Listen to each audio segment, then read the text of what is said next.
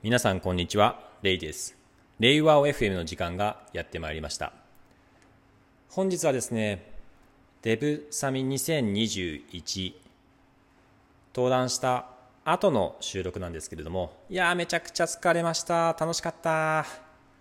アトミックスクラムというですね、不確実性が高い時代においてエンジニアの生産性を最大化する方法、スクラムの原則を使った、まあ、内容だったんですけれども、まあ、内容に関してはですね、私のツイッターの方で、まあ、資料ですね、当日の資料であったりとか、あるいは動画、まあ、かなり豊富な動画を用意しておりますので、もしご興味ある方は、ツイッターの方から辿っていただければと思うんですけれども、本当にこう生産性を上げるための重要な技術って習慣化なんですよね。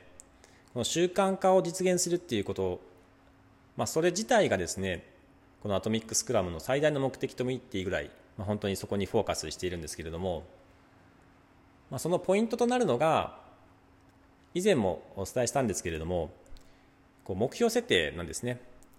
こう高い目標を設定してそれをクリアしようとすると人間ってどんどんどんどん高い目標を設定したりあるいは体調が悪い時ね気分が乗らない時やっぱりどうしてもですね目標って達成できないんですね、まあ、最初のうちはやる気があるから達成できるんですけどこれ1ヶ月2ヶ月目になってくるとだんだん続かなくなってくるんですね。でこれを実際に達成するのが以前放送でもお伝えしたように範囲目標なんですね。範囲目標。ミニマムとマックスの目標を立ててその間に収まっていればいいよ。そしてミニマムの目標はバカらしい目標を立ててください。っていう形でバカらしい目標を立ててもらっていました。今日はですねこのバカらしい目標っていうのをもういかに伝えていくかっていう中でバカらしい目標っていうのをですね歌を歌いながらご説明してました。実際ですねあの当たり前体操ってありますよね。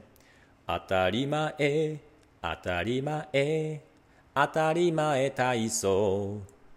右足出して左足出すと歩ける。当たり前体操。バカらしい。バカらしい。バカらしい目標。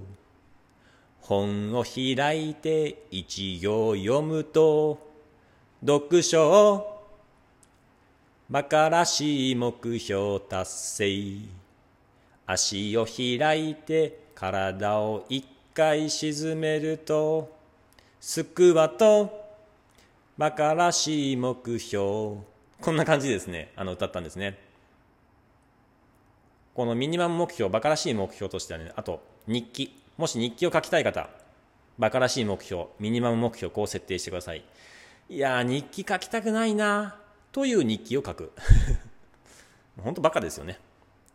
これ大丈夫かな？こう、ズームのね、収録だったんで、全く反応がわからないから、もう一人でこう歌を歌ったりとか、叫んだりとか、しかもステッパー踏みながら、足踏み運動器具ですね。ステッパーに乗って、縦乗りノリノリで、こういう上下に揺れながら収録してたんで、大丈夫かこいつって思われてたかもしれないんですけれどもね。